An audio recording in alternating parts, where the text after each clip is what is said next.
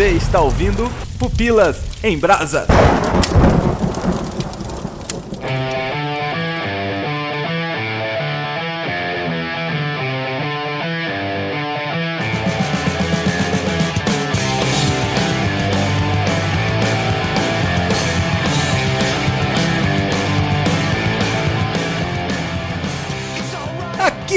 Aqui é o Léo Agrelos e sabe qual é o desenho preferido do Jimmy Bolha? Jimmy Neutron? Gloob Gloob da TV Cultura.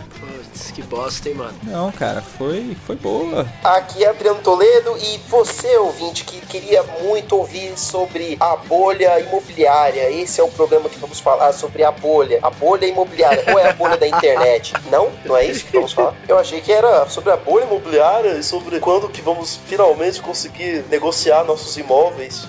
é o preço justo. Aqui é Jefferson Silva e minha bolha é melhor que a sua. Ó, como assim? Aí, interprete como quiser, ouvinte. Aqui é o Dito Xavier e até as bolhas de sabão vão mais longe quando se adapta aos ventos de mudança. Nossa, velho. Não tem nada a ver com nada. Cara, essas frases de autoajuda são muito ruins. E por que, que você trouxe pra frase?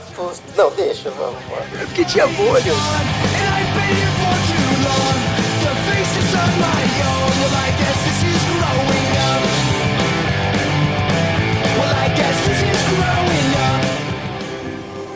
Oi, meu nome é Jimmy Livingston.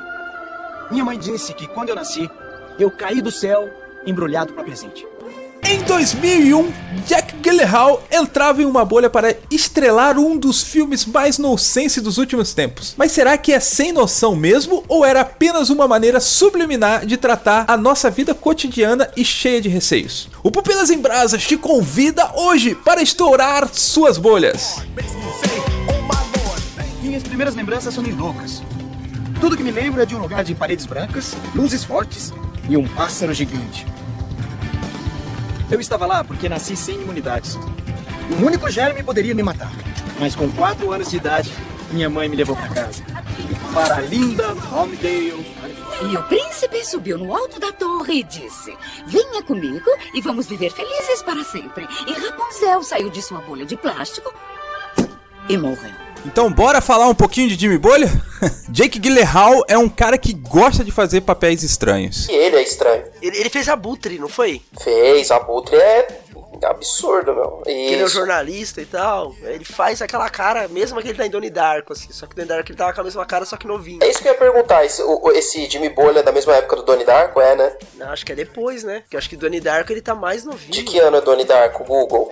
Vamos lá. Senhor Google, por favor. É do mesmo ano, 2001. Ah, é? Caraca, ele tá acabado nesse filme, velho. Qual? No Donnie Darko.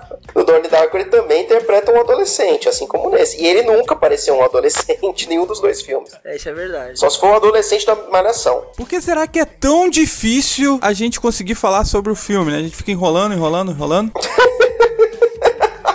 Só porque a gente não tá falando. Vamos defender de Jimmy Bolha agora. Vamos defender de Jimmy Bolha. Adriano, nos traga a sinopse de Jimmy Bolha. Tá, vamos lá. Jimmy é o nosso querido Jake Gyllenhaal, que é o nosso personagem protagonista do filme. Ele é um menino que nasceu sem imunidades, como diz no. É que putz, no filme é, engraçado que tem uma parte lá que fala: Você, ele tem imunidades, ah, vamos embora! ah." Um baita filmão. Teve partes engraçadas, assim. Bom, enfim, é uma comédia em que o, o garoto que nasceu sem imunidades e ele, como o próprio título do filme diz, ele mora e vive dentro de uma bolha. Desde que ele nasceu, a mamãe super protetora dele, Sally Field, é Sally Field, né? A, a atriz, né? Doentiamente mantém ele dentro da bolha para que ele não entre em contato com germes do, do ambiente externo e não morra, porque segundo ela, menos de um minuto de contato com o ambiente externo iria matá-lo terrível e dolorosamente. E aí nós acompanhamos aí as desventuras dele a partir do momento da sua adolescência, a gente vê ali um pouquinho da infância, de como foi ali no momento da sua adolescência que acontece um fato ali chave que vai mudar a vida do nosso querido Jimmy.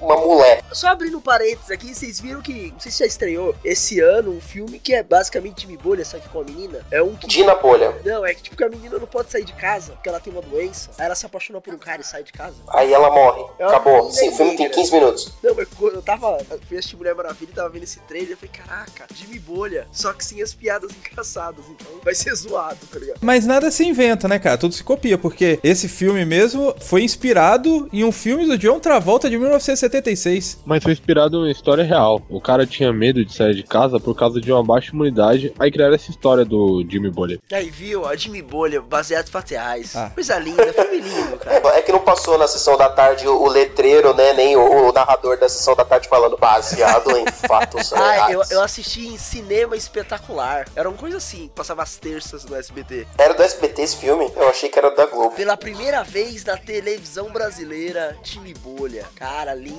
Mas ó, vai, tirando as partes engraçadas, que são muito engraçadas, eu me racho com o time bolha. Me racho assim, de rir muito mesmo. Assim, caraca, que filme engraçado. É, cara, é muito bom. Assim, só rir mesmo por rir. Mas tem muitas sacadas ali que você fala, caraca, velho, que bem louco. O cara quis dar uma alfinetada ali em alguém ou em alguma coisa. Tá ligado? Assim, a primeira coisa que ele encontra é o carinha que vende o bilhete do busão. Pô, Aham. tem alguém que odeia mais o emprego do que aquele cara? A cara dele é melhor. Pô, que droga minha vida.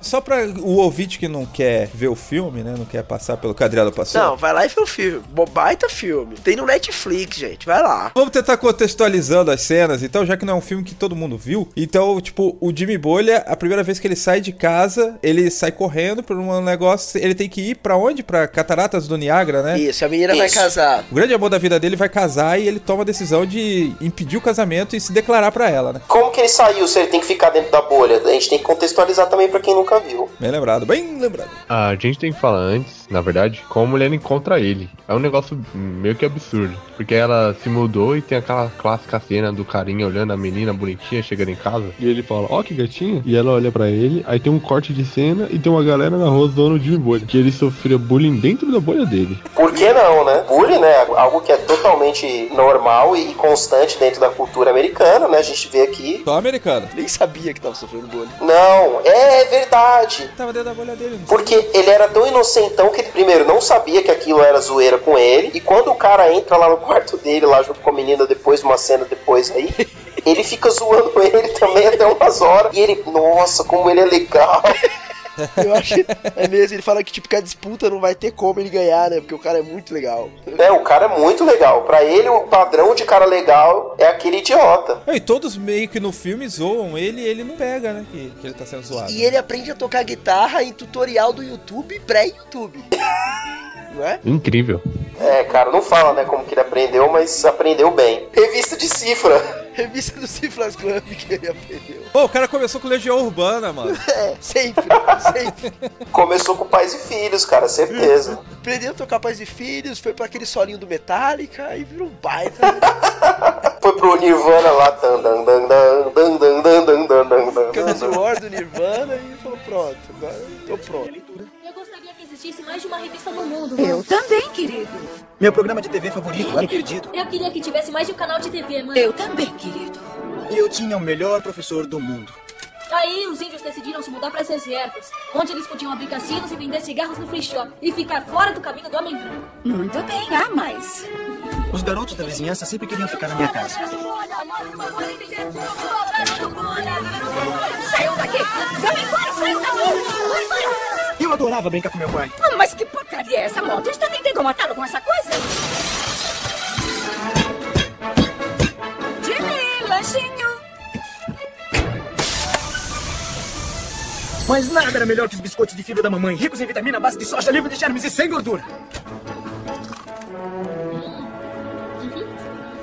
Eu cresci como todos os outros garotos. Com 16 anos, não ganhei um carro. Mas eu ganhei uma guitarra elétrica de rock! E o príncipe subiu no alto da torre e disse: Venha comigo e vamos viver felizes para sempre. E Rapunzel saiu de sua bolha de plástico e morreu. E aí ele sai, né, cara? Ele sai pela primeira vez porque a mulher dele foi embora. Ia casar com o babaca aí mencionado. E as piadas sexuais nesse tempo aí, de que ele encontra a mina até a hora que ele vai embora, são engraçadas também. São, cara, são. O, o negócio de é, jurar a bandeira, né, cara? Nossa, velho. Ai, Vai, continua, que eu, eu tô me lembrando. Nito adora, velho. O, o Nito tá extasiado, cara. Cara, é muito bom, é muito bom, cara. É muito bom essa parte. O cara que gosta de Sharknado, Adriano, não, não dá pra esperar menos dele. Que isso, né? Quando ele vai embora também é engraçado. Porque assim, se fosse um filme sério, ele teria um plano decente pra ir embora. Mas só de colocar aquela roupa, que ele fica tipo uma espécie de hamster, né? ET, Uma né? bolha, assim, sei lá. É, parece o porquinho da Índia. E ele sai né? correndo todo escroto também, porque o cara nunca correu na rua, tá ligado? É, tanto que a primeira coisa que acontece é ele cair, né? Ele não sabe o que é correr. Ele se arrebenta. Não, e outra coisa, ele é, ele é o Tony Stark, né? Porque ele inventou aquela parada dentro do quarto Pra dele. fugir da caverna, foi isso mesmo, foi, foi na mesma pegada. Ele descobre que o mundo lá fora é ruim porque ele, a primeira pessoa que ele tem contato é com um vendedor de bilhete de busão. Meu Deus. Que parece o Zack Galifianax, mas não é. Ele é o tipo o atendente do Habibs, tá ligado? O atendente do Habibs é o seguinte: você olha pra cara dele com cara de vou fazer um pedido. Aí o que, que o atendente do Habibs faz? Ele vira a cara, tá ligado? Porque ele não quer. Ele não quer você lá. É. Quando ele fala próximo e não tem ninguém. Tem absolutamente ninguém. Tá. Aí ele é atropelado pelo busão, né? Depois. Busão da alegria. Busão da alegria. Putz, esses loucos, esses retardados, meu. Ele conta os caras da seita lá, velho. Pô, aquilo ali é uma alfinetada ao cristianismo, não é? Não, é uma alfinetada às seitas malucas que tem dentro do cristianismo e fora do cristianismo. Ele encontrou um ônibus de desbravadores.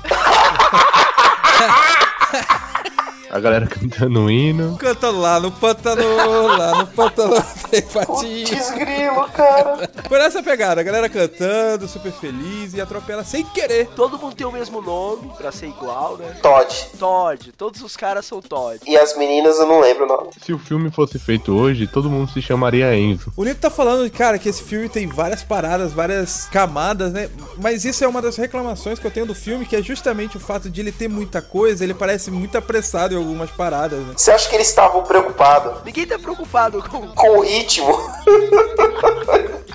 fazer sentido, cara.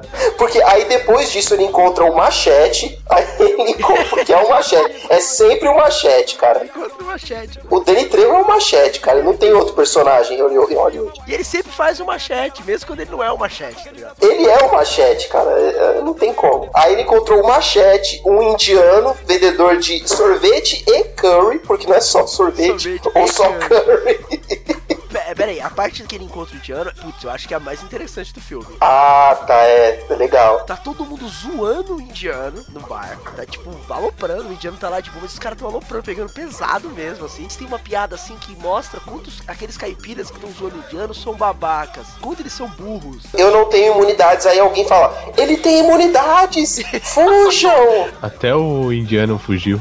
Isso. E aí o bar pega até fogo, velho. Assim, tipo, na verdade, mostra assim quão ignorante a galera é, tá ligado? Das coisas. E como era resistente a bolha do Jimmy Bolha? Ah, não, mas calma, calma. Antes desses detalhes, não, vocês têm que se prender ao subjetivo, gente. A ideia que quer passar. Vocês estão se prendendo a coisas que não é isso pra prestar atenção. Vocês tinham que prestar atenção no seguinte: os rednecks não entendiam o indiano. O que, que eles faziam com o indiano? Zoavam o indiano. Aham. Então, o que você não entende, você zoa ou você tá, fica com medo. Então, eles não entendem a ideia da imunidade. O que, que eles fazem? Correm desesperados, Corre. querendo praticamente matar o cara, porque o bar pega fogo e ninguém liga pra salvar o, o bolha lá no seu indiano que volta pra salvar o bolha. Depois, o indiano é tipo parceiro, amigão e tal. Até o momento onde ele atropela a vaca Uhum. e o Jimmy Bolha chega pra ele e fala assim: Não, mas você sabe que você é só uma vaca, né? Aí o cara olha pra cara dele assim Aí assustado dá toda uma explicação, cara. Aí o Jimmy Bolha, não, mas você tá ligado que você é uma lenda, né? Você não tem nada a ver com você acredita. Aí já era o indiano, para de ser amigo do cara, velho. Só por causa disso. ligado? Você não pode discordar no. Porque foi assim que ele foi educado, né, o Jimmy. Ele foi educado pela mãe, que a gente não sei se a gente falou, mas a mãe do Jimmy Bolha é uma maluca, cristã fundamentalista, maluca. E que votou no Donald Trump, com certeza. Com certeza. O típico eleitor do Donald Trump é a mãe dele e a galera lá do bar, lá que tava zoando o indiano. É esse pessoal aí. E ela ensinou ele a ser desse jeito. A, tipo, que ele fala de Shiva, né? Porque Shiva vai me punir. Você já foi punido por uma deusa de seis braços, tomou beat, beat slap.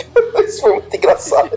Você já tomou beat slap da deusa de seis braços? Isso foi muito engraçado, cara. E aí ele fala: Ah, não, sua deusa não existe, né? porque você é um pagão, praticamente, ele falou. É legal essa parte, porque assim, o Jimmy Bolha não é parecido com a mãe dele. Então, assim, ele é um cara visivelmente bom e tal. De, ele preza pelos outros, ele gosta das pessoas e tal. Só que, mesmo ele sendo completamente diferente da mãe dele, ele reage de maneiras da qual a mãe dele reagiria, justamente pelo fato da criação dele. É, ele, ele reage da maneira que ele aprendeu a reagir, né? Exato. Exato, mesmo sendo bom e tal, não sei o que, ele mesmo assim ele reage de uma maneira negativa, que é essa hora. Ele não precisava ter falado daquele jeito, né? Mas é o fato de justamente, tipo, é o jeito que o cara foi criado. É porque ele não sabia. Ele é rejeitado pela galera do ônibus porque ele não acreditava na mesma coisa que ele. E a galera remove ele do ônibus brava só porque ele não, não acredita. Dá uma boa metáfora. E é interessante que no meio do filme, quando eles têm um encontro, o líder fala: Vocês não leram o livro sagrado que tá vindo do nosso Messias. E tipo, ninguém tinha lido o livro. Tá nem aí, né? E a galera fala: Aí, cara, o nosso Messias parece o Jimmy Bolha. E vão atrás dele. E nesse momento de rejeitado, o cara passa a ser almejado só por interesse. Não, e simplesmente porque o líder falou, né? É, porque ninguém leu o livro. Como diria Timaya, leia o livro. E ninguém leu.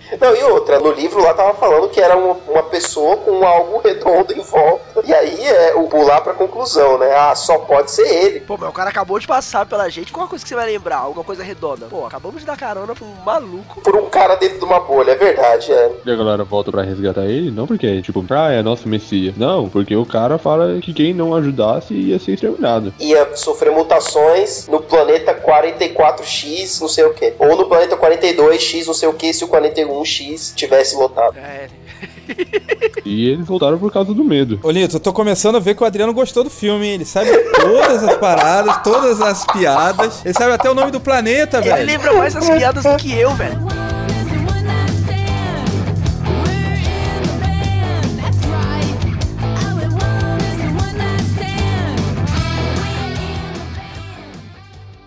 Eu tinha tudo que um garoto poderia querer. Até.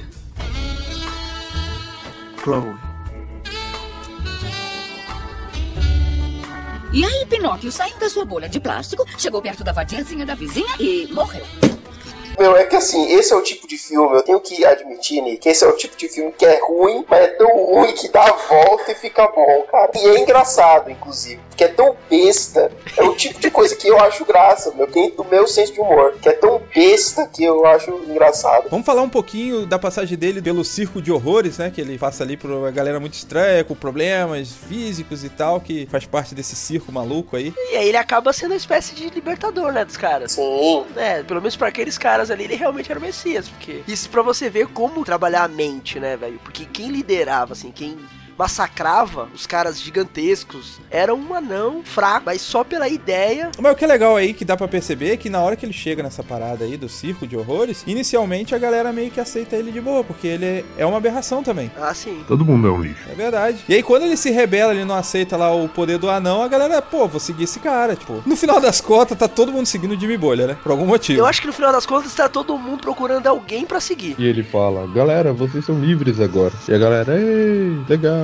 Aí eles começam a seguir o Jimmy Bolha. Aí ele repete, não precisa me seguir. Mas eles continuam seguindo naturalmente. Viu, gente? É muito profundo o Jimmy Bolha, gente. Olha, olha o tanto de discussão que a gente já teve aqui. E a gente tá chegando na metade do filme agora. E por que os motoqueiros estão atrás dele? Não, os motoqueiros não estão atrás dele. Os motoqueiros estão atrás dos carinha lá felizes, os brilhantes, que atropelaram a moto do machete. Além de todas essas tribos aí estarem atrás do Jimmy Bolha, tem o lance da mãe e o pai também estarem perseguindo o Jimmy Bolha pra trazer ele de volta, E né? o pai que não fala, né? Clássico pai boboca, né? É, a mãe estereotipada, faladora e tal, e o pai, estereótipo do cara silencioso e omisso, assim, ele só ri. É, Mas tem um papel fundamental, porque ele que tomou as decisões de deixar a mina entrar na casa do Jimmy Bolha. É, ele que deixou. Mas ele deixou ela entrar ou ele tava entretido? No começo, parece que ele só tava entretido. Mas se for conciliar com o final do filme, parece que ele tava querendo deixar o filho ter uma vida mais tranquila. Mas o pai era um bundão, né? Se, ele, se qualquer um quisesse entrar, entrava. Né? Eu concordo com o Jefferson que ele tem parte fundamental na história, porque quando o Jimmy Bolha desiste, é ele que fala pra não desistir, né? Sim. Aí o Jimmy Bolha, ah,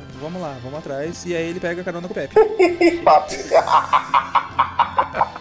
Não, ele pega carona não. Ele vai no. Vai pra tentar Putz, ainda tem essa galera ainda, mano. Ele vai ganhar os 500 dólares lá pra poder pagar o táxi. Cara, do taxista mais improvável da face da terra, o papo, que é o velhinho pé na cova. E depois pega com o irmão, né? O, o- o avião também com o irmão dele. Ai, nossa, cara. Que pegou a mulher do irmão. É, vocês assistiram dublado ou legendado? Dublado. Dublado. Eu vi legendado. Nessa parte do Pepe, eu troquei pra entender a piada da periquita. Ah, sim, sim, sim, sim, sim. É, tem esse lance da piada da periquita que em português não funciona muito, mas em inglês dá pra entender. Se perde na tradução. Inclusive, o Jimmy Bolha é um filme de vanguarda, afinal de contas, ele mostra a realidade de 2017 dos taxistas.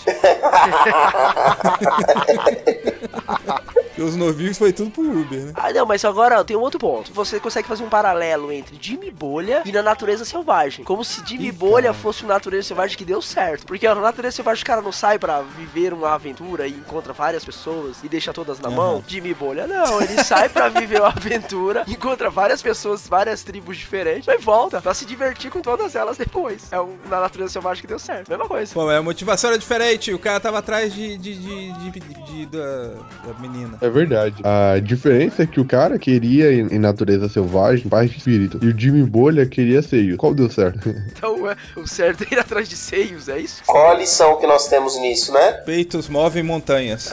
É só isso. Que... Mas assim, é interessante. A linguagem do filme era uma linguagem daquela época, 2001. Teve muito besterol americano saindo. Jimmy Bolha foi mais um. Mas assim, é- era o que conversava com a galera naquela época, cara. Tipo, era a época de American Pie, de besterol americano, de todos esses filmes aí que influenciaram uma geração, né? Então, mas se você quer dar uma mensagem, qual o melhor meio do que você usar a própria linguagem que a pessoa tá acostumada? É verdade, se você parar pra ver nessa época, tinha tanto filme besta que fez um baita sucesso e não dizia nada, não tinha mensagem nenhuma. Se for parar pra ver, real- realmente é. Ponto para Jimmy Bolha. E o pior é que Jimmy Bolha foi um fracasso. Isso mostra que era realmente um filme de cabeça. É, a galera não entendeu. Vai virar uma, uma comédia cult. Mas se tivesse feito sucesso, a gente estaria aí no Jimmy Bolha 8, a missão, sei lá. Os filhinhos dele com a menina teriam nascido numa bolha. É, ia ficar zoado mesmo. Que bom que fracassou, né? Vai virar, vai virar um, um cult dos besterol. É, um besterol inteligente, se é que dá pra ser. Um conteúdo. É, aí depois veio, sei lá, Clique, por exemplo, também era um filme besterol do Adam Sandler, mas que tinha uma liçãozinha. Ah, mas aí o Jim Carrey fez bastante isso também, né? Coisa. Fez, o mentiroso, mentiroso. sim, senhor, sim, senhor. Vamos valorizar o cinema nacional? Os Trapalhões faziam isso, ó. Ah, sim. Anos. Sim, sempre sim. fizeram com a mensagem. Faziam? Não, não era só com coisas politicamente incorretas? Ah, mas tinha mensagenzinha, Nos né? filmes, tal, os trapalhões tinha, sempre tinha. e Tinha mensagem bonitinha, good vibe, né? Tal. Xuxa tá aí com seus 50 mil filmes. É, lua de cristal, tem negócio, ó. Mas não era besterol. Eu acho que os, os trapalhões tá mais pro besterol do que a Xuxa. A Xuxa era. A Xuxa era ruim, né? É, a Xuxa era ruim mesmo. A Xuxa era ruim. Jimmy, o que foi? Você está bem? O que é isso? Oh, meu Deus! Não toque nisso! Tira a mão daí! Agora relaxe, não fique triste. doendo. Faça o que eu mando seu pai fazer. Recite o juramento de lealdade várias vezes até passar. Vamos? Eu, juro ser leal à bandeira dos Estados Unidos da América e à república que ela representa. Uma nação temente a Deus, indivisível, com liberdade e justiça, para, todos. Uhum. Eu juro ser leal à bandeira dos Estados Unidos da e à América. república que ela representa. Uma nação temente a Deus. Obrigado, mãe. E o príncipe subiu no alto da torre e disse: Venha comigo e vamos viver felizes para sempre. E Rapunzel saiu de sua bolha de plástico e morreu. Jimmy Bolha, cara, ele acaba sendo uma pauta pronta para o Pupilas em Brasas, né? Porque é, tem muitas camadas aí que a gente acabou comentando no decorrer do cast. E tem, cara, uma camada aqui que a gente pode comentar um pouquinho sobre a questão dessas bolhas que nós vivemos atualmente, né, cara? Essas bolhas sociais que a gente vive e a gente acabou falando um pouquinho no filme, acontece isso, né? A gente deu exemplo aí da discussão do Jimmy Bolha com o indiano. E infelizmente, cara, parece que a bolha só aumenta hoje em dia, né? Jefferson pode falar um pouquinho mais desse algoritmo do Facebook que, pô, realmente separa as pessoas em opiniões, né? Você tem uma opinião, o Adriano tem uma opinião divergente, então ele não aparece mais na tua timeline. O próprio Google tem um algoritmo que, pô, só dá teus interesses, sabe? Por exemplo, cara, foi difícil encontrar um site do Bolsonaro um dia quando eu tava procurando, por quê? Porque eu não tenho nada a ver com o cara. Que bom, hein, Então, cara? até Se no você Google- tivesse facilidade de algo errado. Encheu a primeira página do Google, assim. Só o site Só, oficial. só da fanpage do Bolsonaro, né? Só- Fã clube, fã clube. No futuro muito distante você nem vai votar. Simplesmente o algoritmo vai ler suas preferências e dizer: você votou em tal candidato. Você só dá um like.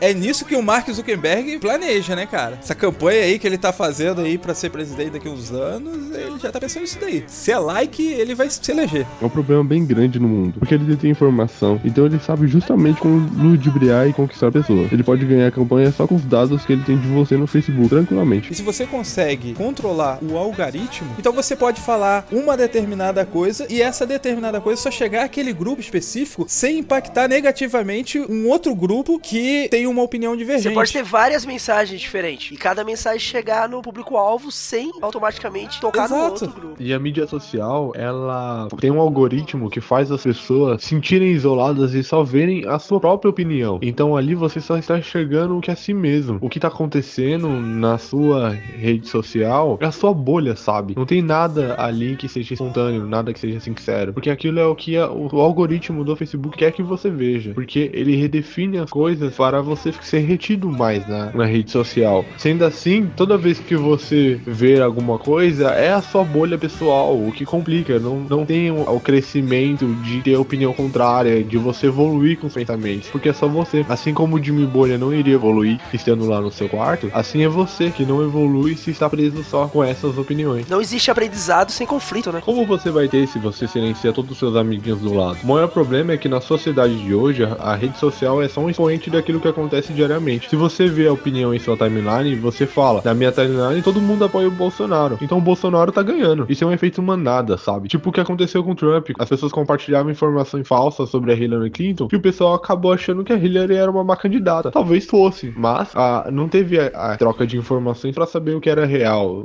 As pessoas não procuravam sua própria informação. Isso é tão determinante, você acabou dando um exemplo, vivemos dentro da bolha das mídias sociais, mas isso sempre aconteceu. Por exemplo, você pega o exemplo das eleições, cara, as eleições na década de 90, por exemplo, e isso ainda continua hoje, é o lance assim, pô, você gosta de, de qual presidente? Aí o cara fala, ah, sei lá, gosto do Enéas, é, na época do- da década de 90. Gosto do Enéas. Você vai votar no Enéas? Ah, não, ele vai perder. Entendeu? Uhum. Mas recentemente isso aí aconteceu no Brasil com, com a Marina Silva e nos Estados Unidos com o Bernie Sanders, que tinha muita gente que era alinhado com as ideias desses candidatos, principalmente nos Estados Unidos, mas que ah, no final acabou votando no candidato que tinha mais chance de ganhar. E nos Estados Unidos, pior ainda que aconteceu, que era as pessoas que poderiam ou que tinham muito provavelmente o pensamento alinhado com as ideias do Bernie Sanders, não foi votar. Aqui nos Estados Unidos eles têm muito esse problema, né, de que você tem que incentivar os, os eleitores a irem para a urna, porque não é obrigatório. E eles têm toda essa questão que prescindível até foi tratado no, nessa última temporada de House of Cards aí, que era você garantir a segurança das pessoas para votar, etc. E é justamente por isso. Muitas vezes você tem um, um pensamento, mas por conta de você não ter um endosso, não, não ter um esforço positivo ou pessoas que pensam igual, reforçando aquilo, você muitas vezes não se põe, você não dá a sua opinião, você não coloca isso para fora. Isso é triste. E é cômico, cara, porque assim, muita gente não acredita na idoneidade das pesquisas e acaba sendo, é, vamos com elas.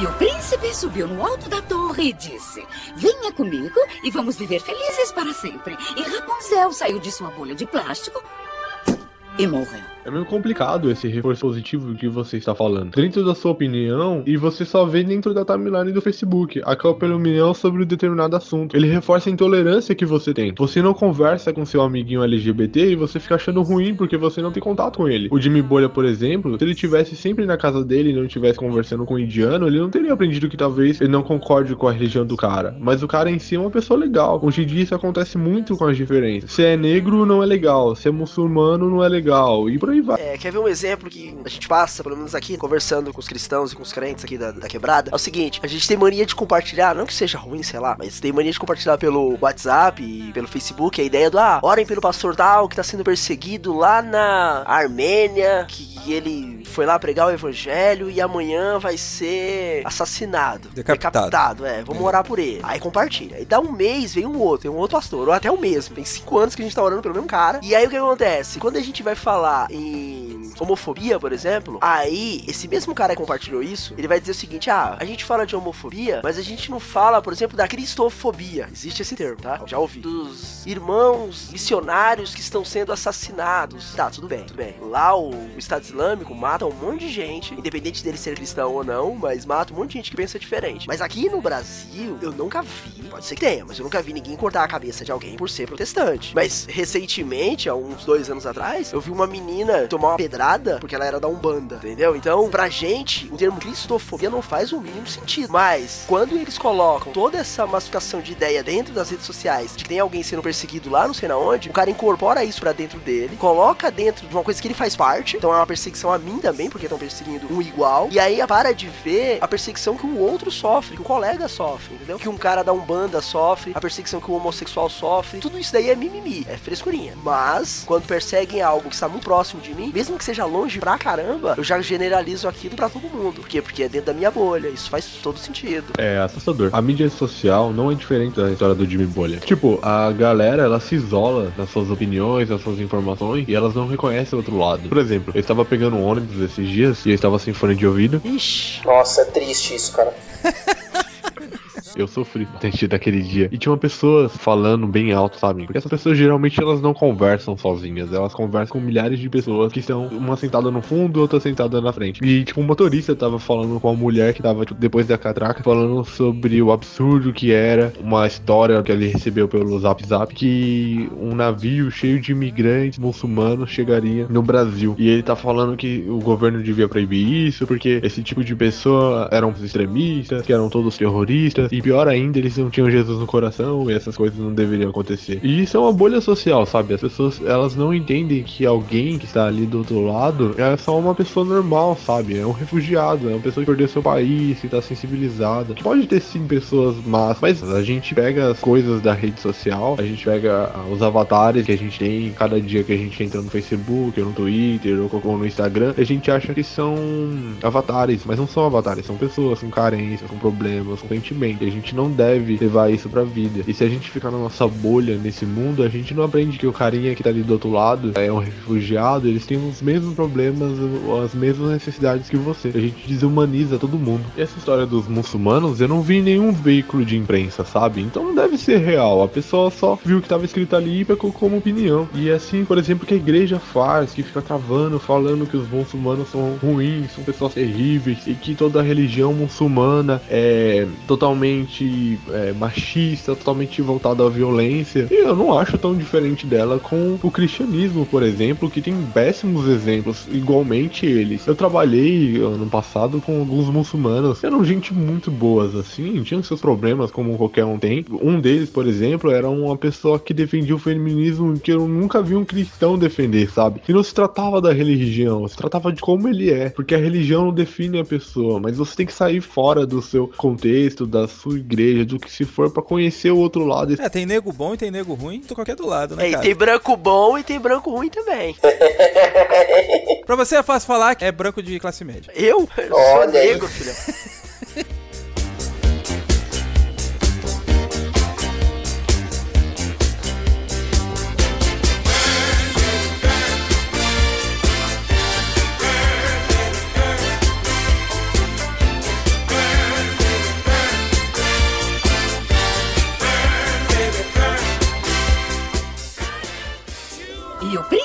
Subiu no alto da torre e disse: Venha comigo e vamos viver felizes para sempre. E Rapunzel saiu de sua bolha de plástico e morreu. Mas é interessante que quando nós vemos alguns filmes que, pela perspectiva do cara que não é cristão, e quando o cristão está falando sobre a religião ou fazendo alguma atitude é, radical, fica óbvio pra mim entender que para as pessoas que não são cristãs, cria uma certa antipatia da forma que o crente está querendo defender ou impor a sua religião. Tu fala assim, pô cara, que porcaria de salvador é esse? Você entende? Porque quem quer ficar perto de um salvador que é tão arbitrário, que é tão violento, que é tão intolerante?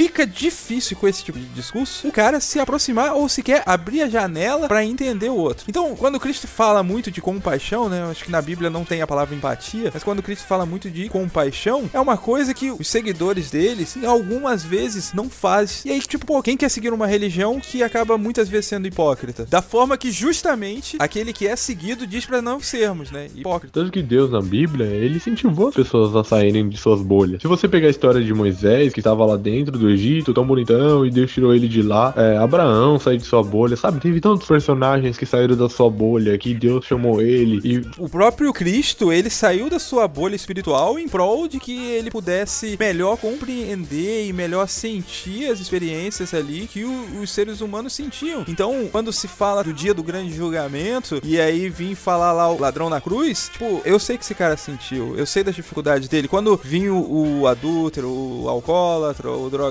e, e vinha ali no dia do grande julgamento, Jesus vai falar assim: Não, eu sei o que os caras passaram, eu sei que eles não queriam fazer isso, eles estão remidos pelo meu sangue. O personagem principal e central que podemos citar, que saiu de sua bolha, foi Paulo. Ele falava dos gentis que não eram judeus pra quem Jesus falava. Aí aconteceu algo com Paulo e Paulo falou: opa, peraí, como assim judeus? Então essa galera teve um incentivo de Deus pra sair de seus convívios, de seus mundinhos e descobrir novas verdades. Porque Deus é maior que tudo isso, de tu- todo o preconceito que nós vivemos. Então, assim, nós vemos, muito bem lembrado, o Jefferson falando aí de vários personagens bíblicos e o próprio exemplo de Cristo mesmo, de ter abrido mão da sua glória, do seu poder pra estar aqui conosco, caminhando aqui, e tantos outros personagens também que foram incentivados. Pô, até Jonas, cara. Jonas era um cara que vivia na bolha e ele não queria sair Pô, da ele bolha. fica bravo depois ainda. Se É. o negócio dá certo, ele fica bravo. Ele não fica feliz por ter salvado. Os judeus, no geral, não queriam sair da bolha, né? Eles estavam dentro de uma bolha fortíssima. Tinha sido construída no decorrer de milênios, praticamente. Com todas as leis cerimoniais, com todo o rigor que eles construíram em volta de tudo que eles acreditavam, tudo que eles praticavam e tudo que eles também tinham de zelo no sentido de não aceitar pessoas de outras nações como tendo chance de participar daquilo. Eles achavam que simplesmente era pela descendência deles ali, que sendo o povo de Deus, sendo judeus, sendo nascidos ali naquela região, descendentes daquelas pessoas, dentro daquelas tribos, que você tinha chance de ser salvo e de ter acesso à religião. Ainda bem que isso mudou hoje, né? então, isso mudou. Ainda bem. Eu queria ir para as cataratas do Niágara. 260 dólares. Tem que cobrar extra por um assento adicional por causa dessa coisa idiota que está usando. Ah, dinheiro! Dinheiro. Até onde dá pra ir com isso? Dê um passo atrás. Até aí.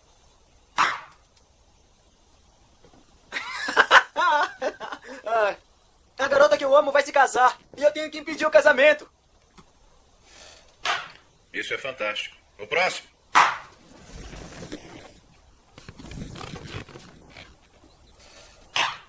O próximo da fila, por favor.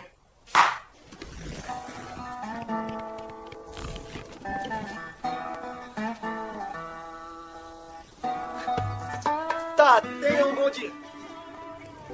E o príncipe subiu no alto da torre e disse: Venha comigo e vamos viver felizes para sempre. E Rapunzel saiu de sua bolha de plástico e morreu. Tô meio afastado da igreja agora, mas eu vi muitas pessoas dizerem, não vai estudar em tal faculdade, porque ele não é da sua religião, quando na verdade isso não faz sentido nenhum. Algumas pessoas podem ficar irritadas do que eu vou falar agora, mas a vida cristã faz parte você sair do seu mundinho, faz parte você sair da sua igreja e você ter uma vida lá fora, você olhar pro outro e refletir sobre a sua vida, sobre a sua espiritualidade. Eu ouvi muito da igreja ou de outros lugares falando, não, você não pode frequentar faculdades ou ambientes que não seja da igreja. E, meu, não faz sentido nenhum. Deus não incentiva isso. Isso só faz você entrar numa bolha e não evoluir como ser humano. É totalmente incorreto pensar que se você ficar na sua bolha, você vai ser mais perfeito, mais espiritual. Exatamente. É, é importante isso daí porque o lance de você aceitar o outro da maneira que ele é não quer dizer que você tem que abrir mão das suas crenças, do que você acredita, né? É, tem muito isso daí também, porque parece que você está sendo conivente com a situação do pecador. Pô, cara, mas peraí, Cristo não falou pra amar o pecador, cara? Né? Tudo bem, eu não, eu, eu, eu não amo o que ele faz e tal, não concordo com o que ele faz, mas não, não é pra, pra amar isso aqui ou não é? As pessoas têm muito esse lance hoje em dia de que o que não é bom pra mim, o que eu não gosto, o que eu não quero, eu vou jogar fora, sabe? Esse é o lance que acontece nas redes sociais, que a gente sempre vê isso. Seja as pessoas passando o botão do Tinder de um lado para o outro só pra aceitar a pessoa a partir de uma foto ou não. Seja você silenciando um amiguinho por ele gostar de uma cor que você gosta. Ou seja, isso você não querendo ter uma amizade profunda, conhecer uma pessoa por ele não, não agregar aquilo que te interessa e que não tem a ver com o outro. Nesse mundo que o Bauman chama de mundo líquido, esse tipo de sentimento que Jesus pede pra nós é muito, muito mais difícil. Ele deixa bem claro isso né, lá em João 15, no verso 12, que ele fala assim: O meu mandamento é este. Ele fala, ó, tá vendo? É mandamento, isso é obrigação. Ame-se uns aos outros como eu os amei. Então, amar seu amiguinho aí, ó, dependente do que ele faça da vida, amar ele é obrigação. Não é tipo, ó, ame ele, ser ele, não. Não tem o ser. Ame ele, ponto. Não interessa o que ele faz. O problema disso aí é que, assim, é muito bonito que a gente sempre ouve esse verso, a gente sempre ouve passagens como essa nos cultos, e as pessoas muitas vezes elas não têm muito bem é, definido o que, que é esse amor ao próximo, esse amor ao que a gente tem que dirigir, que a gente tem que viver. O problema é que a gente não, não tem essa definição muito clara. O amor não é um, simplesmente sim- um sentimento que você declara e acabou. O amor ele é um, um comportamento. Eu entendi o contexto um pouco dessa história de amar o próximo a partir de uma história que eu vi na BBC. Há muitos anos, ou poucos anos, eu não lembro direito, mas é muito interessante essa matéria. Uma moça foi morta por um assaltante em uma joalheria. E essa moça, ela tinha acho que 21 anos e a mãe dela ficou transtornada, igual qualquer mãe ficaria, por causa do assassinato da filha. E a mãe ficou per- se perguntando: Poxa, minha filha não morreu só por causa de um assassinato. Então ela começou a, pe- a pesquisar a história do assassino. É, e ela saiu da sua bolha e foi atrás do cara, descobrir a história do cara, porque ele fez aquilo, porque isso aconteceu. E ela descobriu que o cara tinha acontecido atrocidades horríveis com ele na sua infância. Ele tinha sido abusado, ele tinha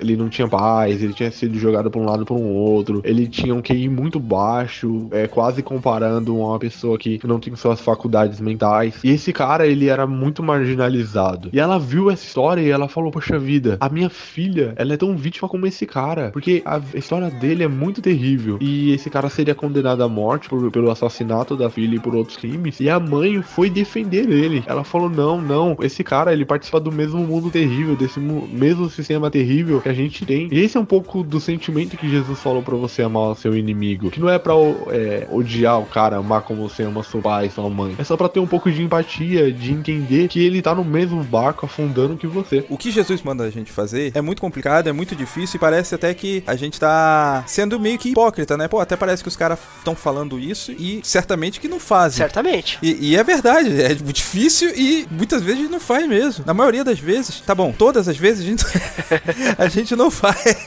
Mas a questão é o seguinte: a partir do momento que eu começo a dar justificativas de eu não fazer, eu começo a me fechar para a mensagem que Cristo deu. A partir do momento que eu abro a ideia de que, tipo, Senhor, eu não consigo fazer, eu não consigo amar quem me fez mal, eu não consigo perdoar aquele que me ofendeu, mas me ajuda aí, cara, transforma aí. A partir do momento que a gente para de colocar desculpas e começa a admitir, ali tem a chance de superabundar a graça. Fora isso, a gente fecha as portas da graça, a gente fecha a porta da intervenção do Espírito Santo. Então, quando a gente fica se defendendo, falando que, pô, é, é fácil falar porque não aconteceu contigo, entendeu? Pô, em outros aspectos aconteceu, de maneira maior ou menor aconteceu, mas o lance é admitir que você tá numa condição errada, entendeu? Eu acho que o maior pecado é ser intolerante com o outro, porque você não tem amor. Aí você abdicou tudo que Cristo falou pra seguir algo que não tem fundamento. Quando o fundamento o amor que Cristo disse. Tá escrito assim, ó, lá em Romanos 15: Alegre-se com os que se alegram, chore com os que choram. Tenham para com os outros a mesma atitude que vocês têm para consigo mesmo. Não fixe a mente em coisas grandiosas, mas deixe-se guiar pelas coisas humildes. Pô, cara, é difícil. É, mas aí a partir do momento que você não coloca barreiras, não coloca desculpas, justificando o fato de não fazer essas coisas, a chance de ser transformado, a chance de você olhar as coisas com os olhos humildes pode acontecer. Com certeza vai acontecer.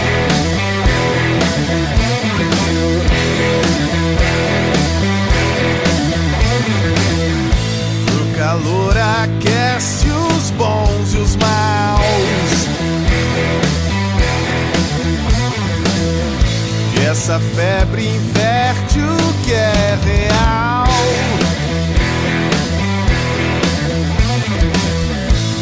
cada um enxerga o que quer ver.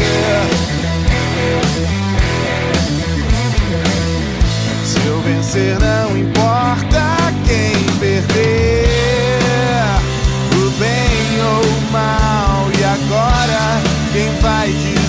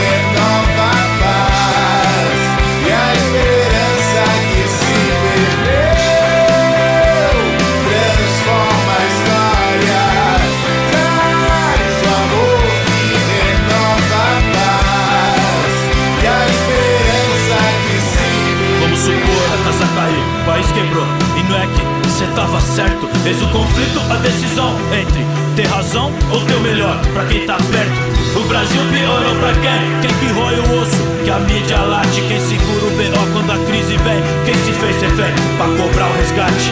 Opinião cada um vai ter. Uns vê na TV, outros vivem a rua. Errado é quem ouve, ou certo é quem diz. Não existe juiz entre a minha e a sua Que fique o respeito entre os filhos de Adão. Lembra, eu sou seu irmão e você Caim. Nós vamos gritar fora Temer sim. Mas quero fora o Temer que existe em mim. O bem ou o mal, e agora quem vai dizer?